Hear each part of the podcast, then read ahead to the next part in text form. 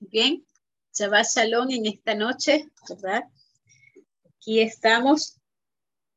Una semana más, un Shabbat más iniciando con el estudio, ¿verdad? Qué mejor que iniciar con el estudio de nuestra Torah. El estudio de la palabra de Hashem, para que nos trae siempre, ¿verdad? Eh, informaciones, aprendizaje, crecimiento para nuestra vida. Bueno, esta para allá, ya vamos por la porción número 41 y el título de esta porción es Pinjas, ¿verdad? Y la encontramos, la estuvimos estudiando en el libro de Bamidbar de números 25-10 hasta el capítulo 31, ¿verdad? Y aquí, bueno, el, el texto, ¿verdad?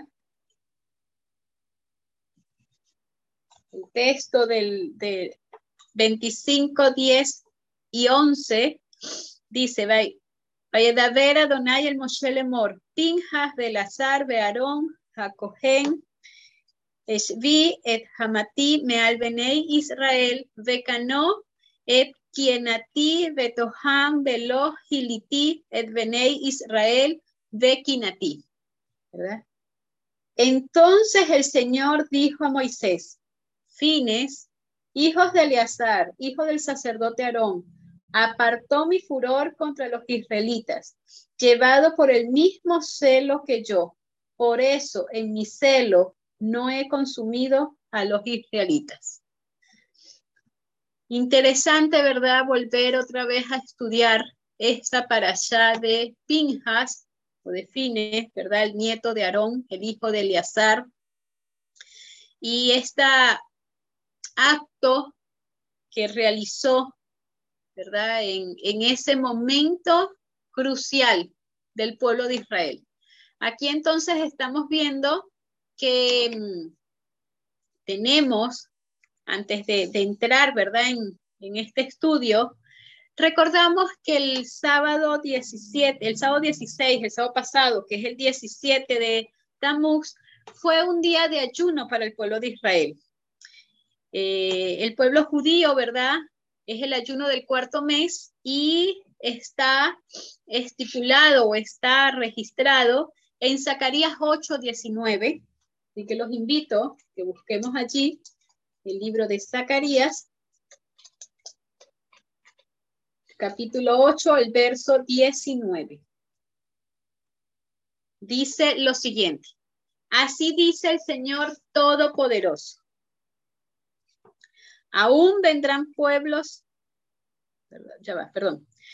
Así dice el Señor Todopoderoso, el ayuno del cuarto mes, del quinto, del séptimo y del décimo mes se convertirán en gozo y alegría, en solemnidades festivas para Judá. Amad pues la verdad y la paz. Aquí, ¿verdad? Está registrado o nombrado lo que sería este ayuno. Pero este ayuno, ¿verdad? Eh, durante la historia del pueblo de Israel, eh, sucedieron cinco eventos y no eventos buenos, sino eventos malos, ¿verdad? Así que es un momento para pensar, para reflexionar, para analizar nuestra forma de proceder y de actuar. Uno de los eventos fue que Moshe rompió las primeras tablas de los diez mandamientos cuando descendió del monte Sinaí y se encontró con el pecado del becerro de oro, ¿verdad? Y el pueblo allí adorando. Eh, el segundo evento es que las ofrendas diarias del sacrificio cesaron en el primer templo debido a la falta de ovejas. Ese fue otro evento que a lo largo de la historia durante ese día ocurrió. Las murallas de Jerusalén se abrieron durante el asedio del segundo templo. Y el otro, otro, el cuarto evento, Aputusmu, el malvado, quemó un sefer, un rollo de la Torah en alguna de estas cruzadas, ¿verdad? Y el quinto evento, un ídolo fue colocado en el santuario del segundo templo.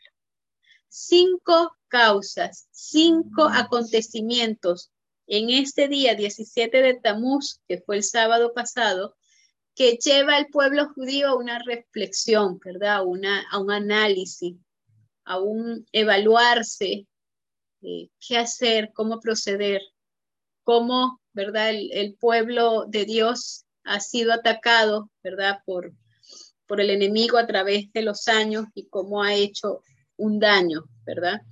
Allí, pero sin embargo el Señor ha prevalecido y ha también perdonado sus iniquidades. Aquí entonces vemos, vamos ya hablando de, la, de lo que es nuestra allá de Pinjas, ¿verdad? Y volvemos otra vez al capítulo 25, 10 del libro de Bamidbar de número, y allí entonces nos encontramos nuevamente recordando algo que habíamos, la, la pasada la habíamos visto como brevemente, incluso no lo abordamos el tema porque esta parasha tocaba hablar de ese tema de Pinjas, ¿verdad? Así que eh, fue brevemente la, la observación de lo que sucedió. Aquí se está entonces volviendo a recordar en esta parasha Pinjas, que mató a los responsables, ¿verdad? Del pecado sexual con los madianitas. Recordábamos allí que Bilán, ¿verdad? Realmente no se fue con las manos vacías. Seguramente obtuvo una ganancia al final eh, de todo lo que realizó en contra del pueblo de Dios, ¿verdad? Porque el Balat obtuvo una idea, una propuesta de parte de Bilán para que el pueblo, ¿verdad?, se separara de Dios y era llevándolos incitándolos, induciéndolos a cometer pecado. Y esto, bueno, fue una realidad. Y nosotros recordábamos que murieron alrededor de 24 mil judíos, de 24 mil israelitas en esa ocasión, en esa parte del pecado, ¿verdad? Así que eh, fue una gran pérdida para el pueblo. Y me imagino que Balat pues vio cumplido su, con alegría su propósito, ¿verdad?, de destrucción hacia el pueblo. Y Vilán seguramente obtuvo, ¿verdad?, alguna parte de recompensa por haber dado esa estrategia. Pero entonces aquí el pueblo cuando se encuentra pecado es, pecando es Pinjas quien muestra un celo, aquí como veíamos allí, en el verso 11, ¿verdad? Apartó mi furor contra los israelitas, llevado por el mismo celo que yo. Por eso en mi celo no he consumido a los israelitas. El Señor es un Dios celoso, pero su celo es muy diferente, totalmente diferente a la palabra o el concepto de celoso que normalmente se habla en nuestro idioma, en nuestro lenguaje, en nuestro mundo, ¿verdad? El Señor eh, muestra amor, cuidado, protección, ¿verdad? Quiere lo mejor, desea lo mejor, pero no controla, no obliga. Lo hace con amor, ¿verdad? Y permitiendo que las personas tomen sus propias decisiones. Así que eh, aquí se iguala a Pinjas, que llega a tener el mismo celo del Señor, el mismo celo que Dios. Qué maravilloso es. Ustedes se imaginan que puedan decir de nosotros que podemos tener alguna característica, alguna este proceder igual que el de Dios. Qué maravilloso es que el mismo Señor pueda decirlo, ¿verdad? Porque muchas veces nosotros podemos pensar ¿verdad? Que nos asemejamos en algo de acuerdo a lo que el Señor establece, pero que el mismo Rey del universo pueda decir, esta persona hizo lo mismo, similar a lo que yo hubiese realizado. Y ahí vamos entonces a ver un poco, ¿verdad? Lo maravilloso es que a Pinja se le da algo especial. Y aquí vemos, ¿verdad? Continúa allí el, el verso 12, Por tanto, dile. El Señor está hablando en ese momento con Moshe, ¿verdad? Y le dice, por tanto, dile, yo establezco mi pacto de paz con él.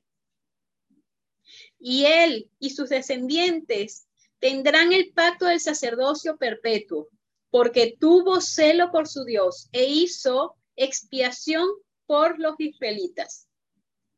Allí vemos que recibe algo sumamente especial, un pacto de paz. Qué hermoso que Pinjas haya podido recibir ese pacto de paz. Yo me imagino, ¿verdad? Me imaginaba cuando esta semana veía poder tener uno una paz completa y plena, perpetua, a través de los días que le quedan en esta vida. Qué maravilloso sería eso. Y no solamente esto, también recibe, ¿verdad? Este, el sacerdocio. Y él era nieto de Aarón. Sabíamos que Aarón había recibido la parte del sacerdocio, del, sumo sacerdote, del Cohen Gadol, pero a Pinja se le rectifica y se le dice, ¿verdad? Que a él le sería dado ese pacto y esa, esa perpetuidad del sacerdocio, a él y a todos sus descendientes, ¿verdad? Después de esta situación tan lamentable, comienza una nueva historia para Israel. Y entonces el Señor le pide a Moshe y a Eleazar que organicen un censo para el pueblo de Israel. Aquí, eh, en el verso 26.4, dice el Señor, ¿verdad? Contate al pueblo de 20 años arriba, como mandó el Señor a Moisés y a los israelitas que habían salido de Egipto. Y ahí comienza la cuenta de todos los hijos de Jacob, ¿verdad? El número que se establece. Vamos a ver allí algunas partes importantes de este censo. El propósito de este censo no era realmente saber cuántos habían. El Señor sabía cuántos habían. Claro, vemos que habían muerto una cantidad de personas debido a esa rebelión que tuvieron y ese pecado que cometieron. Y uno dice, bueno, es lógico, ¿verdad? Que ahora quieran contar a ver cuántos quedaron y cuántos murieron desde el último censo hasta ese. Pero realmente este censo era para comenzar de nuevo con el pueblo un nuevo comienzo, una nueva oportunidad. Y en esta oportunidad era para que cada nombre de la persona fuese relacionada con su clan, con su tribu, con su gente, con a quien pertenecían, ¿verdad? Y cada uno debía de reconocer que el trabajo que realizaban, sea cual fuera, era importante y crucial en el éxito del plan y la misión que el Señor tiene para rescatar y para salvar a la humanidad. Así que este censo, más allá de contar, era para que cada persona fuese nombrada con su nombre, con su tribu, con su clan, con su familia, y se sintiera parte del pueblo. Era un nuevo comienzo y el Señor les estaba diciendo, quiero que te presentes, quiero que me digas quién eres, a quién perteneces, para que te identifiques, te sientas parte de este pueblo y recuerdes que yo necesito que tú, ¿verdad?, obres para que el plan de salvación pueda ser cumplido y pueda ser de ejemplo y de luz para toda la humanidad. Cada uno de nosotros hoy en día, ¿verdad?, formamos parte del pueblo de Dios. El Señor nos ha llamado y el Señor hoy también nos dice, quiero contarte quiero que te identifiques, quiero que, te sientas parte del pueblo a quien yo escogí para un trabajo especial, para hacer luz, para hacer testimonio, para llevar a otros, ¿verdad? Palabras de esperanza, palabras de vida, para darme a conocer a mí, para mostrar mi amor hacia otro. Pero para ello quiero que sepas que tú eres parte de este pueblo, que te sientas importante, que no importa la actividad que realices, todo suma en la obra de Dios. Aquí vemos entonces, continuando, vemos que hay una comparación que se hace entre Pinjas y el profeta Elías. Creo que el año pasado en, en el estudio que realizamos, o en alguno de los estudios que estuvimos, hablábamos de lo que era la circuncisión de los niños, ¿verdad? Y él, eh, Pinjas recibió el pacto de paz y el sacerdocio perpetuo. Y cuando se hace la oración de dedicación para lo que es la circuncisión, ¿verdad? La noche anterior, el Shabbat allí, eh, siempre se nombra o se tiene presente a Pinjas. Está presente en todas estas eh, celebraciones de lo que es la circuncisión de los bebés. Allí se mantiene su perpetuidad que el Señor estableció. La tradición judía ha establecido un paralelismo entre lo que fue Pinjas y en lo que fue Elías. Pinjas, ¿verdad? Procedió, actuó a parar un pecado, a parar la profanación que se estaba haciendo, la inmoralidad sexual que se estaba haciendo. Tuvo el coraje para hacerlo.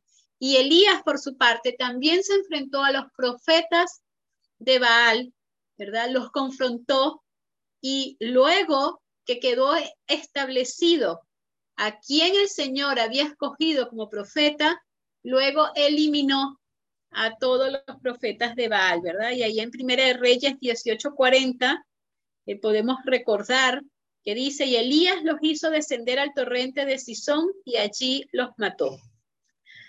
Asimismo, como el Señor hizo un pacto de paz con Pinjas por haber obrado de acuerdo a su celo, también hizo un pacto de paz con Elías. Y por eso es que Elías, Eliahu, ¿verdad? Tiene el privilegio de anunciar la venida del Mashiach. La venida del Mashiach, de, donde se inaugurará un mundo nuevo, ¿verdad? Un cielo eh, y una tierra lleno de paz. Esa es la misión de Eliahu.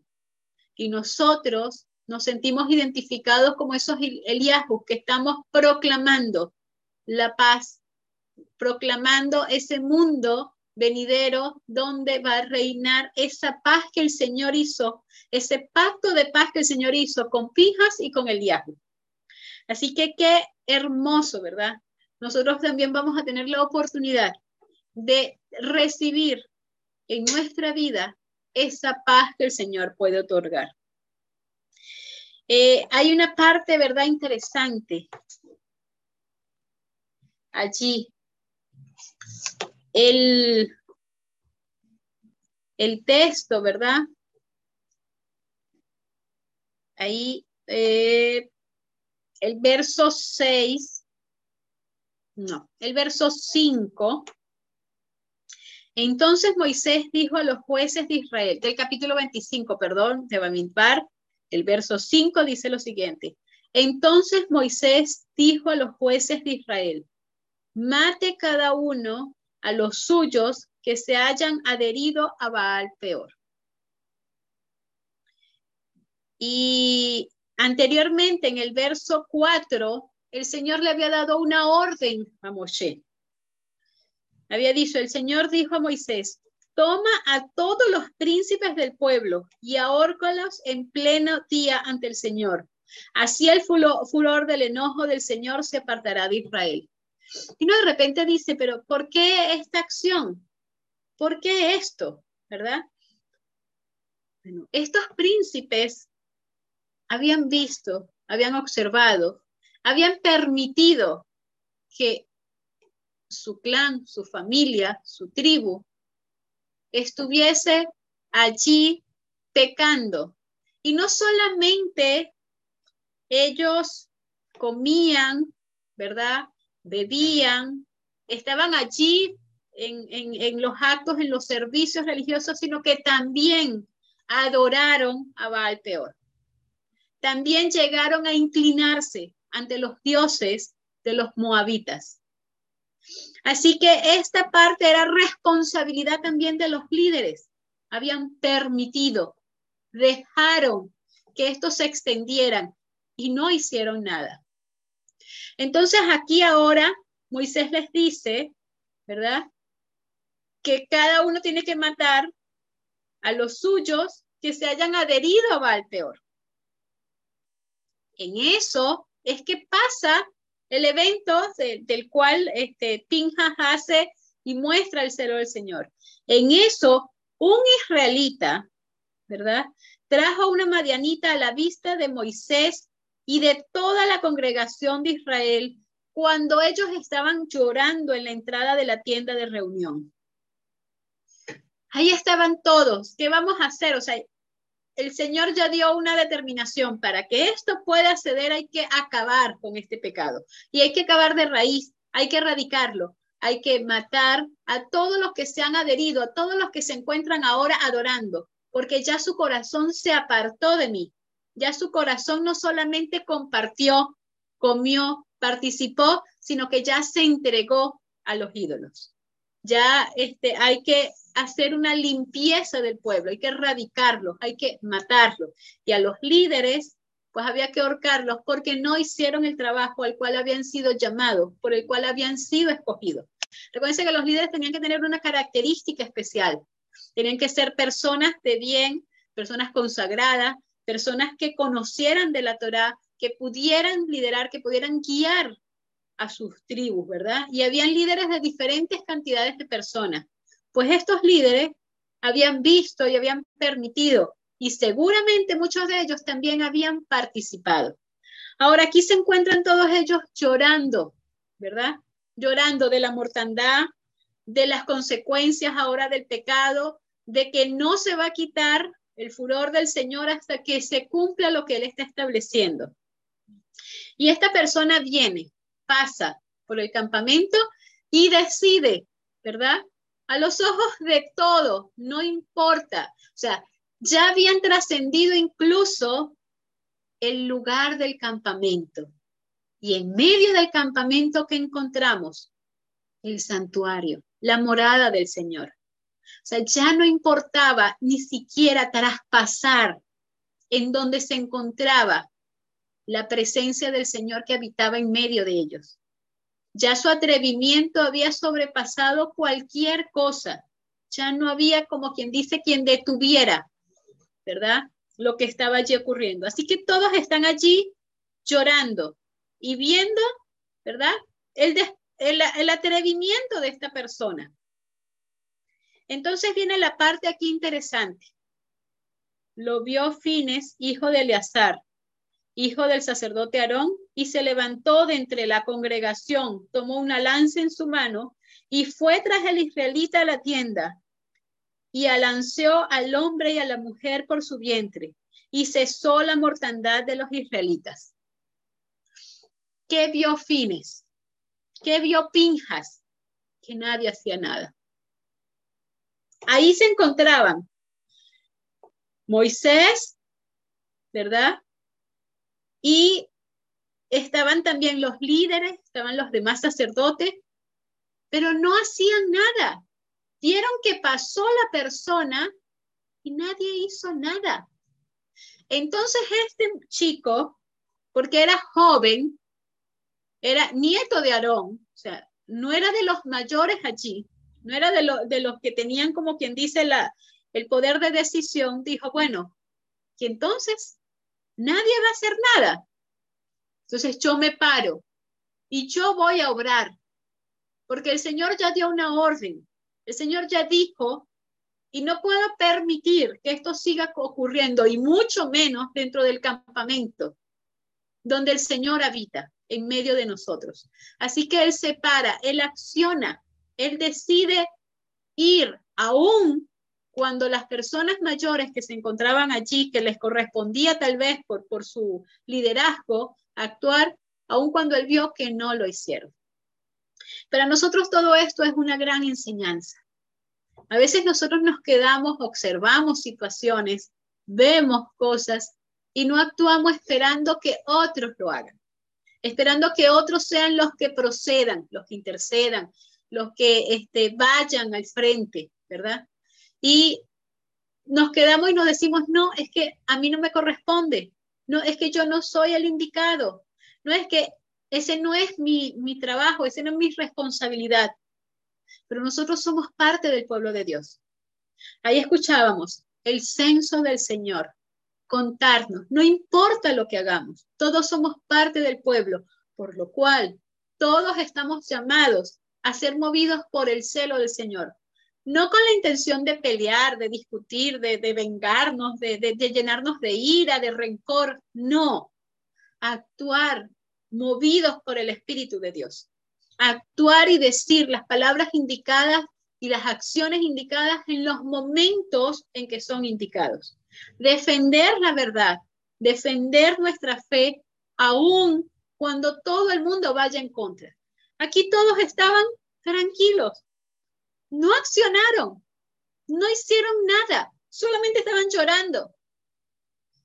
Así que una persona se levantó. Recordábamos y hablábamos allí, Ronald, o sea, esta persona mató a un príncipe de Israel. Y había una ley específica, ¿verdad? Si tú matas, pues te pueden matar. Y si matabas a un príncipe, pues ese clan o esa tribu podía hacer venganza por ese príncipe. Así que Fines no se estaba, Pinjas no se estaba exponiendo a nada sencillo, se estaba enfrentando incluso a perder su propia vida en defensa y en honra del Señor. Y aparte de eso, a la mujer que mata es una princesa madianita. Si aquí este, vemos, ¿verdad? En el capítulo, en el capítulo 25, el verso 14, dice, el nombre del varón muerto con la madianita era Sinri, hijo de Salud, jefe de una familia de la tribu de Simeón. Y el nombre de la madianita era Cosbi, hija de Sur, príncipe de los pueblos, padre de la familia en Madián. No eran dos seres que nadie iba a vengar su muerte. Podían ir en contra de él. Pero el Señor entonces da una indicación. Yo respaldo la acción que Pinjas acaba de realizar. Incluso la sello, la sello con dándole, otorgándole el pacto de paz y otorgándole el sacerdocio perpetuo, porque él fue movido por mi celo. Él actuó con un corazón no lleno de venganza, no lleno de rencor ni de odio. Él actuó porque consideró que era lo que tenía que hacer en el momento indicado para poder parar, para poder frenar el descaro tan grande de inmoralidad sexual que se estaba llevando en el pueblo y que estaba destruyendo a toda la nación. Había que parar en ese momento y él fue el que actuó. Así que la, valentía de esta persona, ¿verdad? Él, sin importarle lo que podía suceder, es lo que nosotros nos tiene que llevar hoy a la reflexión. En este mundo actualmente nos estamos enfrentando a diferentes situaciones a diferentes teorías, a diferentes preferencias, a diferentes em, pensamientos que van en contra de la palabra del Señor. Y vemos incluso que se hacen manifestaciones públicas apoyando algunos actos inmorales, inclusive, que van en contra de la palabra del Señor. Y nosotros nos quedamos callados. En el momento en que tengamos que hablar y dar opinión tenemos que hacerlo con la seguridad de que nosotros estamos del lado de la verdad. Tenemos que hacerlo con la seguridad de que el Señor nos respalda y nos protege porque estamos actuando en su nombre.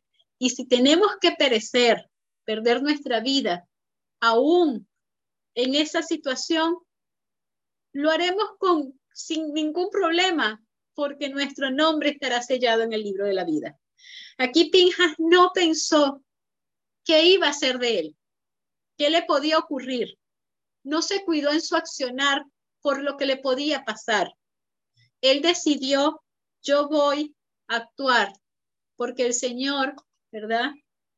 Ha dicho lo que Él quiere y Él quiere que nosotros seamos una nación santa, una nación pura, una nación diferente, ¿verdad? Y ahí entonces vemos, eh, hay una parte interesante, ¿verdad? Durante esta para allá.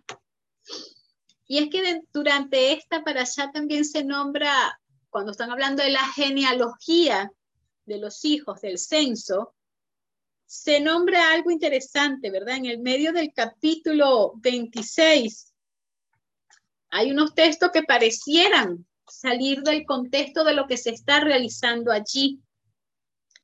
En el 26 del 9 al 11 dice lo siguiente. Los hijos de Eliab, Neuel, Datán y Abirán, ellos son los Datán y Abirán escogidos de la congregación, que contendieron contra Moshe y Aarón en la compañía de Coré, cuando contendieron contra el Señor en la y la tierra se abrió su boca y los tragó junto con Coré. Cuando esa compañía murió, cuando el fuego devoró a 250 hombres y se convirtieron en una advertencia, pero los hijos de Coré no murieron. Y en esta parasha, a pesar de que hace una parasha anterior hablaba de la rebelión de Coré, en esta parasha, en esta porción, en este censo, se nos recuerda de que los hijos de Coré no murieron en la rebelión. Estos versos nos hacen a nosotros recordar que el Señor es un Dios de amor y de misericordia, que no castiga a unos por el pecado de los otros. En este caso no castigó a los hijos por el pecado de sus padres, ¿verdad? Allí vemos que los hijos de Corá no siguieron a su padre, Ciertamente ellos le dijeron que estaba equivocado en su pensamiento y en su actuar. Ellos entendieron que Moshe y Aarón habían sido elegidos por Dios para ser los líderes de Israel y que no era bueno desafiar su liderazgo. Dios entonces los recompensó por esa acción. Fueron rescatados, no murieron con su padre. Y cuando nosotros miramos sus futuras generaciones, nos encontramos, ¿verdad?, con algo interesante. Y es que Samuel es descendiente de ellos. Viene allí de esta genealogía de los hijos de Coré. Allí vemos que dentro de esta, ese texto que leímos ahorita en Bamidbar 26 del 9 al 11, hay una palabra nes, ¿verdad? Y es una palabra que es traducida como advertencia. Pero esta palabra es mucho más que una advertencia. Significa señal. Y por extensión, la palabra usada es un milagro. Más adelante, la palabra nesin será un término común. Es un término común que se utiliza para todos los actos prominentes de Dios en favor de su pueblo. Entonces entendemos nosotros que esa palabra nes, esa palabra se convirtió en una advertencia, ¿verdad? Cuando ahí dice que cuando el fuego devoró a los 250 hombres y se convirtieron en una advertencia, nes, eh, ahí en el hebreo, entendemos que esto es un acto de bondad y misericordia por los hijos de Coré que no murieron en esta ocasión de la rebelión de su padre. Allí entonces si vemos algo después interesante, es que dentro de las cuentas del censo hay unos números que en algunos casos pues me entristecieron cuando uno los lee, ¿verdad? Y otros te alegran.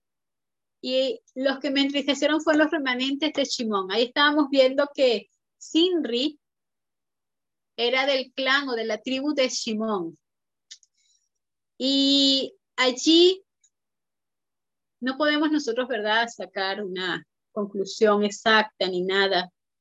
Pero en, en Pamidbar 1.23, en la primera cuenta en el primer censo del pueblo, encontramos que los hijos de, Simeón, de Simón, aquí en el verso 23 dice, lo, dice los contados de Simeón, 59.300.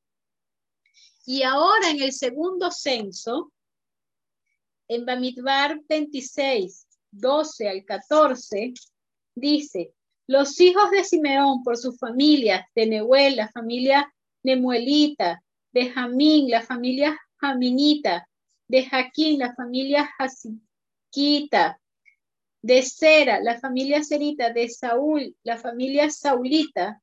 Estas son las familias simeonitas, 22.200. En el primer censo eran 59.300 y en este segundo censo era una pérdida grande, 22.200 disminuyeron en 37 mil personas de la tribu de Simeón. La tribu de Simeón entonces es la más pequeña de todas las tribus en ese momento. Según los comentarios judíos, ¿verdad? Los príncipes de Simeón y su tribu participaron activamente en los pecados en la rebelión aquí de la prostitución o del pecado de los diferentes pecados también contra Moshe y contra Aarón, en todas las rebeliones que se presentaron. Y entonces no es difícil de suponer que dentro de los 24 mil que murieron en este momento allí, gran parte eran de los de la tribu de Simeón. Y luego tenemos la tribu de Isaacar, ¿verdad? Tenemos entonces la nueva lista de los del clan o de la tribu de Isaacar. Y en el verso 26, 23 al 25, eh, vemos allí de que los hijos de Isaacar, según sus clanes, de todo el clan de los Tolcitas, de Pubá, el clan de los Punitas, de Yashbu, el clan de los Jesubitas, de Shimón, el clan de los Shinronitas, esos son los clanes de Isaacar tal y como fueron enumerados, 64.300, ¿verdad? Y allí vemos que había una parte interesante, que hay un cambio de, los nombres de los que descendieron a Egipto con Jacob, de los hijos de, de Isaacar, ¿verdad? Y los que ahora están aquí nombrados. Y es que se, tiene, ¿verdad?, en los registros de que uno de los hijos se llamaba Job. Y cuando llega a Egipto se da cuenta que hay un dios, un dios de un pájaro ibis que también se llamaba Job o Jab. Entonces él le pide a su padre que le agregue, que le cambie el nombre. Y el padre decide colocarle, la, añadió un shin, ¿verdad? Este, que es parte de el shin, ¿verdad? Que es la letra que, inicia el, nombre del Shaddai, ¿verdad? El Todopoderoso. Y por eso en esta, en esta, en esta genealogía, ¿verdad? Habría que buscar allí los hijos que con tiempo pueden buscar los que descendieron a, Egipto con Jacob, ¿verdad? En su primera oportunidad y ahora los que están aquí nombrados en Bamidbar 26, 23, 25, ahora ya no es Job, sino es Yashub, ¿verdad? Allí con, la, con el chin que le es insertado allí. Esa es parte de, lo, de la parte de, de Isaacar, ¿verdad? Ahora, por su parte, Manasés y Benjamín son tribus que crecen.